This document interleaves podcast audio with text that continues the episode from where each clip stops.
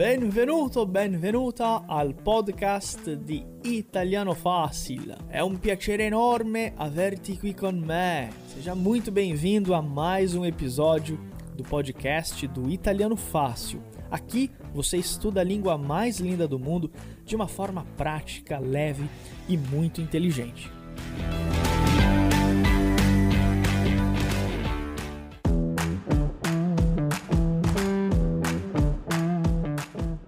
Ragazzi, benvenuti alla nostra diretta di oggi, a questo appuntamento con Assunta. Ti hanno chiesto quando verrai in Brasile.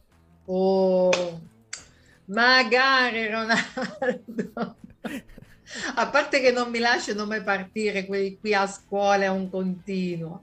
Appena ragazzi ho meno lavoro, oppure appena andrò in pensione, se mi manderanno in pensione, verrò. Ma il problema è che per venire in Brasile è talmente grande, Ronaldo. Quanto tempo ci dovrei stare, secondo te? Eh, minimo un mese. 20, gio- sì, 20 giorni. Minimo un mese, un mese io penso. Sì. Eh, altrimenti non riesco a vedere nulla e ho tante cose da vedere. Quindi ci vuole un mese, ragazzi. Appena mi, appena mi liberano un mese, io devo venire. Sì, è vero. E hanno chiesto, uh, questo è molto interessante, per una persona che non è mai stata a Firenze, quale sarebbe il periodo giusto per, cioè la prima volta, per vedere le cose principali? Due, tre giorni, quattro giorni?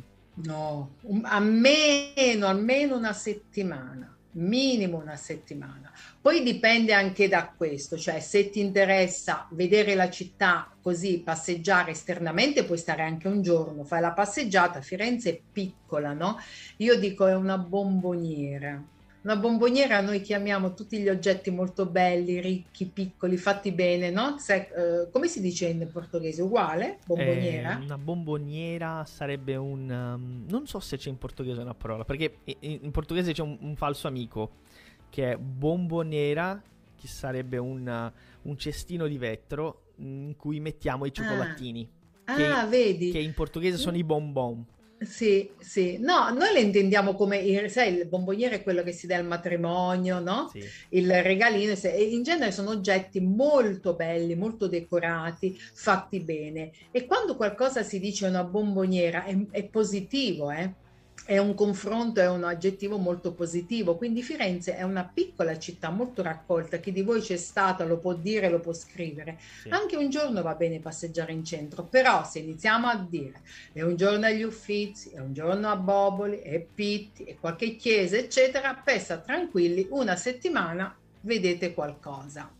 Il periodo migliore io consiglio sempre o primavera o autunno per me sono i periodi migliori perché io non amo il freddo e pioggia e freddo, quindi mi, mm, non, non, io personalmente. Firenze quando dice di far caldo, fa caldo, quindi luglio, agosto e spesso giugno fa caldo.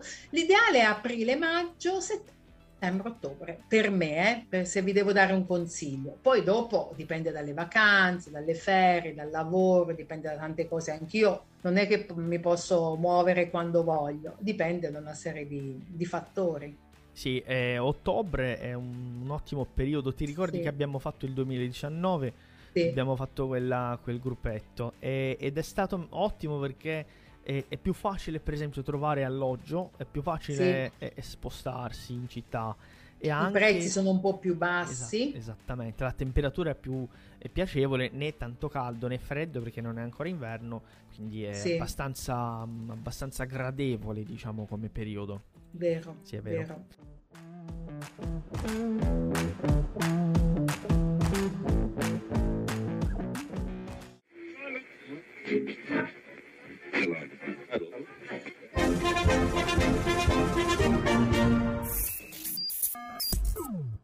Você sabia que todos os dias a gente posta conteúdo fresquinho direto da Itália lá no nosso Instagram?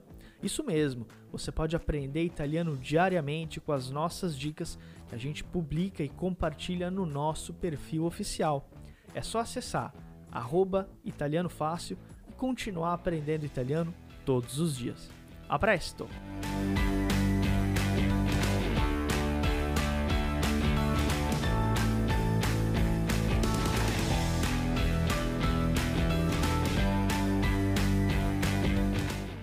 Eh, guarda, Sunta, eh, io ho letto eh, la settimana scorsa un articolo che, che, diceva che uno su quattro giovani italiani né studiano né lavorano. Quindi né studia né mm. lavora.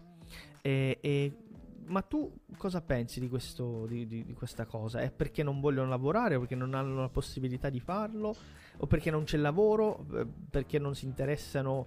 Eh, o perché è difficile andare all'università? Eh, secondo te come...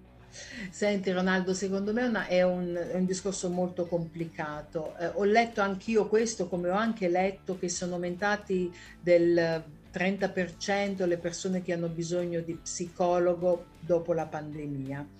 È un, è un discorso molto ampio e, ed è riduttivo secondo me quando i giornali dicono una cosa del genere perché è vero, ci sono chi Uh, i giovani che approfittano e quindi vivendo in casa con i genitori, magari persone più sensibili, più deboli, più delicati, con la pandemia hanno avuto dei problemi seri a livello psicologico e questo poverini eh, hanno lasciato perdere l'università e non cercano lavoro. C'è chi invece furbamente ne approfitta perché ha le spalle coperte dai genitori e quindi vive alle spalle dei genitori. Ma c'è anche chi, e questa è una cosa invece che il governo italiano sbaglia, che io non ammetto e non accetto, il famoso reddito di cittadinanza il famoso reddito di cittadinanza che viene dato a coloro che non hanno nessun tipo di reddito, non deve avere neanche case, macchine, non deve avere nulla, però proprio per questo motivo non stimola la ricerca e i giovani secondo me hanno bisogno di essere stimolati. Poi c'è anche chi sfrutta i giovani perché eh, devi con la scusa di dover imparare, dover imparare, magari vengono sottopagati quindi c'è una serie di fattori, bisogna capire un po' realmente come quelli che dicono ah ma i giovani non hanno voglia di fare nulla. Non è vero, non è vero perché ci sono tante categorie. Cioè io ho mia figlia di 21 anni e vedo benissimo la differenza. C'è chi non vuole fare nulla, chi fa tanto, chi viaggia, chi studia, chi si dà da fare però non bisogna dire sempre loro non vogliono fare nulla, anche perché molte leggi non sono a favore dei giovani, almeno in Italia, eh? Mm, non, non sì. è tutt'oro quello che luccica. Ecco. Certamente, eh. sì. E, e, ma quanto è il reddito di cittadinanza o, o dipende da Dipende dal, non lo so, non mi sono mai informata, però di, credo dipenda molto dalla, dal post, che cosa hai, cosa non hai, da quanto tempo lavori, quanto tempo non lavori. Poi c'è anche la disoccupazione. Tu sai che in Italia c'è una legge, no? Che se tu hai lavorato, mi sembra minimo per sei mesi, lo, io queste cose te le dico, ma prendile con le pinze, cioè non ho eh, da, i dati precisi perché non li ho mai usati, io non ho mai chiesto una una disoccupazione perché non ho mai avuto bisogno, però c'è chi, in italiano ragazzi si dice questa frase, ci marcia.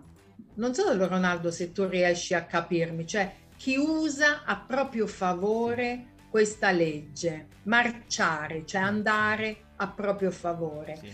Eh, se tu lavori per sei mesi in un'azienda, tipo a scuola, no? C'è un insegnante che lavora per sei mesi, ho il contratto a tempo determinato. Dopo i sei mesi può chiedere allo Stato un, uh, una disoccupazione, si chiama reddito di disoccupazione, che è un calcolo che prendono, mi sembra, il 60-70% dello stipendio per 4-5 mesi. Allora c'è proprio chi fa questo tipo, un anno lavora lì, poi si licenzia, piglia la disoccupazione, l'anno dopo va lì e sta a casa altri 5 mesi, prende la disoccupazione e così via.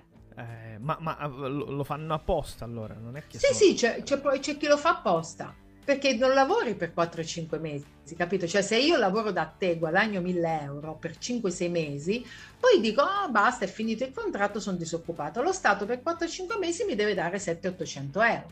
E io sto a casa. Aspetto qualche anno e poi faccio un altro tipo di lavoro. C'è anche chi, chi fa questi true stack, no?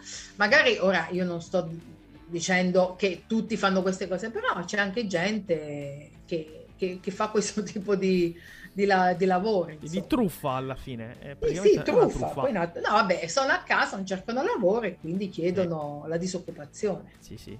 Eh, in, in, portoghese diciamo tirar vantaggi di una situazione, quindi eh, sì. Eh, in ah, modo po- eh, praticamente approfittare di qualcosa in modo poco onesto alla fine. Sì, eh, sì. a proprio vantaggio, marciare, noi diciamo marciarci, sì, cioè chi ci marcia, cioè chi fa apposta questa cosa è a proprio vantaggio. Sì. Eh, in Brasile è un po' diverso, devi avere minimo 18 mesi di lavoro ah. e ti prendi 4 mesi, però non puoi fare in continuazione eh... Ora questo io non so se c'è un, un massimo anche in Italia, Ronaldo, ti ripeto okay. perché io non, non, avendolo mai fatto non so come funziona, sì. però so benissimo che c'è un limite e poi, eh, poi, un limite, cioè un po' di volte lo puoi fare. Sì, sì. capito.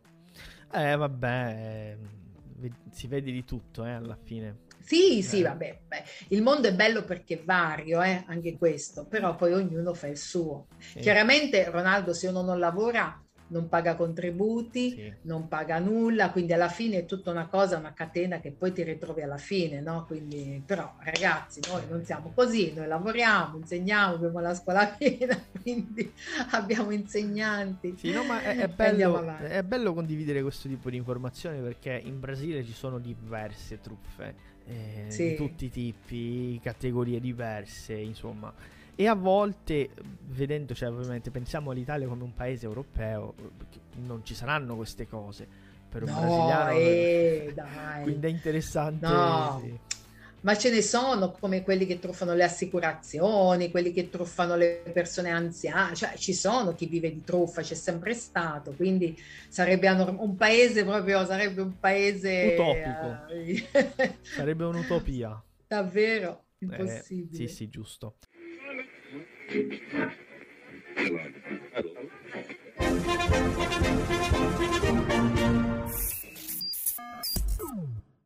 Já pensou em poder estudar italiano de qualquer lugar, no seu ritmo e ainda com acompanhamento individual dos nossos professores? Além de tudo isso, os nossos alunos fazem aulas ao vivo toda semana, de vários níveis e com professores italianos e formados na Itália material em PDF, exercícios, desafios diários e o melhor, ao final do curso você recebe um certificado emitido por uma escola italiana. Aprenda italiano de uma vez por todas. Acesse italianofácil.com e saiba mais.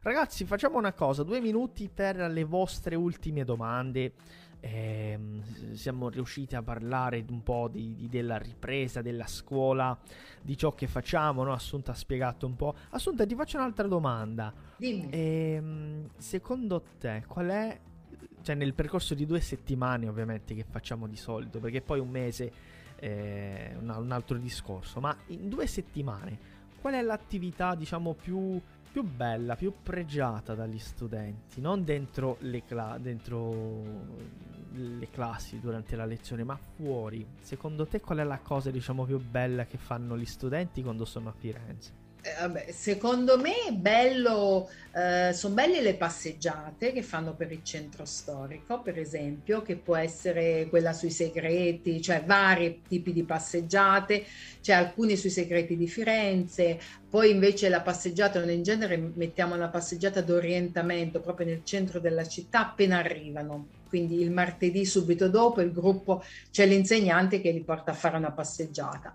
Può essere anche mangiare insieme in un'osteria, può essere anche una pericena, può essere anche la degustazione come avete fatto voi lì da Pino, no? Eh, in, in enoteca.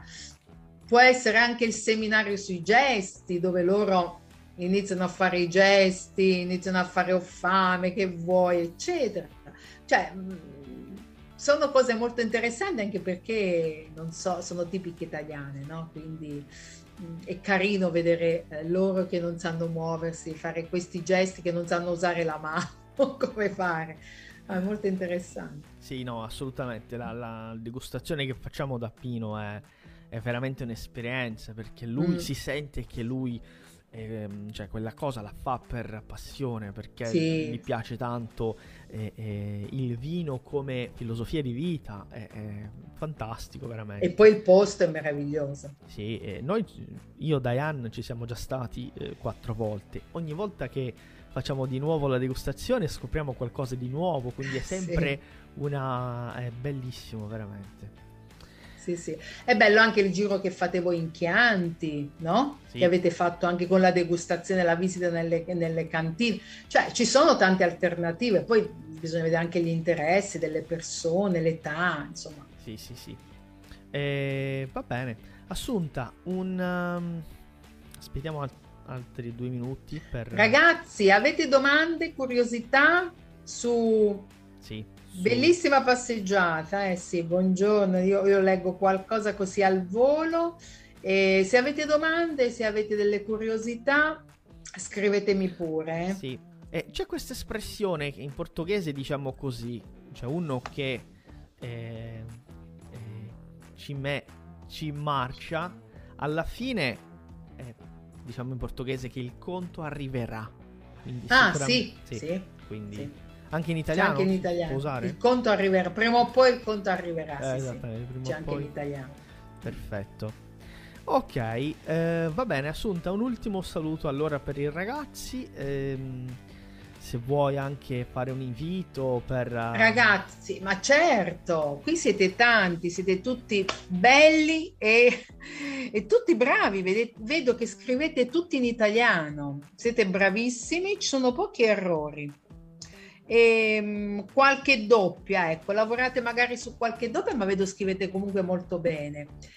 Io che dirvi, so che e mi rendo conto che la distanza è tanta e quindi anche voi avete una vostra vita, il vostro lavoro, i vostri impegni, ma se volete veramente eh, visitare Firenze, l'Italia, trovate quelle due settimane di tempo e mi rendo anche conto che costa e quindi bisogna fare i sacrifici per fare un viaggio del genere. Noi d'altra parte a scuola sappiamo questo, quindi cerchiamo di farvi il viaggio, di farvi ricordare questo viaggio, perché non è giusto poi che uno, Ronaldo, organizzi eh, o sogni un viaggio di due settimane da una vita, fa risparmi, eccetera, e poi magari viene rovinato da, non so, un'ansia in classe o l'appartamento che non va bene. No, queste cose non devono essere perché mm, è giusto che una persona si goda il viaggio e lo deve ricordare per tutta la vita perché è veramente una spesa, mi rendo conto. Quindi se voi avete la possibilità, se volete, noi siamo qui, qualsiasi cosa, scrivete a Ronaldo, scrivete a me una mail, qualsiasi cosa. E io veramente vi auguro di cuore di poter venire tutti quanti in Italia, prima o poi, anche se non a Firenze, ma venire in Italia. Sì, giusto. E ehm, c'è mai stato qualche coreano a scuola? In... A voglia, sì, sì, sì, ah. certo, coreani, cinesi, giapponesi, asiatici, sì, i coreani in genere fanno eh, molte scuole di moda, e ad esempio il Polimoda. Il Polimoda è una delle, delle, delle, scuole più famose in Italia per quanto riguarda la moda ed è a Firenze, è un'università privata, è molto famosa nel mondo e i coreani vengono a frequentare il Polimoda e siccome le lezioni sono quasi tutte in inglese in queste scuole di moda, di cucina di alto livello, siccome sono internazionali, le lezioni sono tutte in inglese. Dopo un po' di tempo i ragazzi si rendono conto che vivono in Italia ma non sanno parlare, allora vengono a studiare anche da noi l'italiano. Quindi ci sono coreani, noi abbiamo... Ma io penso di aver avuto tutte le nazionalità, Azerbaijan, Serbia, uh, da, da, da, da, Dubai, penso di aver um, avuto quasi tutte le nazionalità a scuola, Georgia, sì sì, Lettonia, tu, tutte, Finlandia, Nord, Svezia, Norvegia, tutti. Che Quindi, bello, che bello. Sì. Okay. No, e, ti arricchisci, soprattutto quando sei in classe. A me manca tanto l'insegnamento, quando insegnavo ti apre il mondo, conosci gente da tutto il mondo, è veramente bello. Credo di, io credo di aver fatto e di fare il lavoro più bello del mondo come te. Tu è monolingua, è monolingua con il portoghese eh, sì, è molto bello, devo essere sincera. Sì, sai che anche Giada ha detto la stessa cosa, che fa sì. il lavoro più bello del mondo. Quindi... Io dico sempre, lo dico sempre alle mie ragazze, siete fortunate perché io l'ho fatto e voi anche, credo fa- che facciamo il lavoro più bello del mondo, perché ti dà soddisfazioni sia nel, nella crescita culturale e personale, ma soprattutto quando vedi persone che parlano grazie a te. Sì, che sono arrivati che non sanno assolutamente nulla e vanno via. Oggi Oggi c'è una persona di... Quanti anni aveva? Avrà una cinquantina d'anni, anche di più. Si è messa a piangere, un uomo, perché partiva. Non dico il nome, ma un uomo di più di 50 anni, dopo tre settimane passate da noi, si è messa a piangere, perché partiva. Capito? Queste sono soddisfazioni. Sì, è vero. Eh no, è veramente una cosa molto bella vedere. Rosanne, hai pianto tu oggi? Dimmi la verità. ecco, lei ha detto grazie a Assunta e a Ronaldo per l'insegnamento dell'italiano e per tanto e tant'altro per l'affetto. Grazie cara. Ok, va bene. Allora ragazzi, noi vi ringraziamo della partecipazione, è stata una chiacchierata molto ricca di informazioni, di e, e, anche dal punto di vista di assunta per quanto riguarda l'Italia, quindi preparatevi per mm, eh, il programma di ottobre e per chi vuole andare in Italia, andare a Firenze a conoscere eh, questa città meravigliosa, anche studiare l'italiano, siete liberi di contattare Assunta e di andare sul profilo, il loro profilo qua su YouTube, che è il Istituto Il Davide, cioè il canale YouTube. E ci sono dei, delle pillole, no? Ogni settimana. Sì, sì, ci sono delle che, che, le ragazze, le insegnanti fanno pillole di grammatica, pillole di cultura generale che possono aiutarvi molto nel, nell'uso dell'italiano, ascoltarlo e imparare come si usa l'italiano. Sì, sì, forse sono molto utili. Anche su Facebook ogni tanto si posta qualcosa a livello di grammatica e poi seguite Ronaldo e seguite noi chiaramente. Perfetto. Grazie Assunta ancora una volta, buona Grazie continuazione, buona serata e buon weekend. Grazie a voi, vi abbraccio tutti e ci vediamo la prossima volta. Ronaldo, non facciamo passare ancora tanto tempo, eh? mi raccomando è che vero, i ragazzi hanno tante curiosità. Sì, una volta bene? al mese dobbiamo fare questa chiacchierata. Senz'altro. Saluto tutti, grazie, è stato un piacere come sempre. Grazie. Un bacio. Un bacio. Buon fine settimana. Ciao ciao. Ciao.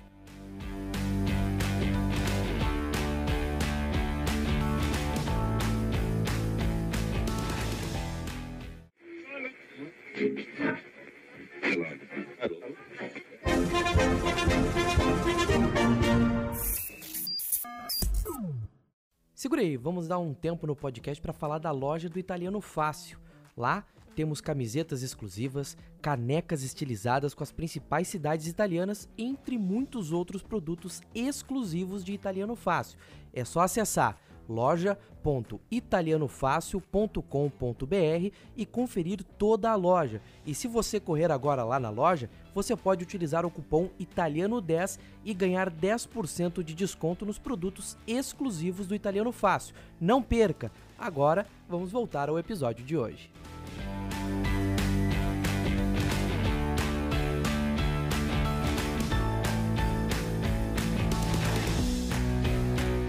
Eccoci ragazzi, ecco que legal. Vamos passar um pouquinho pro português? Uau, fizemos esse bate-papo com a Assunta que foi incrível. Eu fico de verdade muito feliz. É... Vou até mandar um áudio para ela aqui, ó. Assunta, grazie. Ho chiuso la chiamata, ma eh, tra poco ti, ti scrivo un messaggio. Sto finendo con loro la diretta. Grazie, grazie. E olha que maravilha. Eu vi que tem vários alunos do Italiano Fácil aqui assistindo com a gente essa, essa aula, esse bate-papo que a gente organizou. É, no Brasil, 1h47, na Itália, 6h47 da tarde. Quem não é aluno do Italiano Fácil, levanta a mão para eu saber. Quem não é ainda nosso aluno, lembrando que esse bate-papo é um excelente exercício de escuta, ou seja, né, é realmente o italiano sendo falado como ele é falado na vida real. Então é essencial que você escute, que você pratique, que você repita em voz alta para conseguir efetivamente evoluir, melhorar as suas habilidades. Babá, né? E o pessoal do Italiano Fácil aí, os alunos, É, deixem um saluto speciale aí. Ok. Va bene, va bene. Obrigado aos alunos aqui. Pessoal que é aluno, é, eu vi que tem bastante aluno é, antigo, bastante aluno novo também. Que bello! O nome do istituto em Firenze é Istituto Il David, Istituto di Lingua e Cultura Italiana.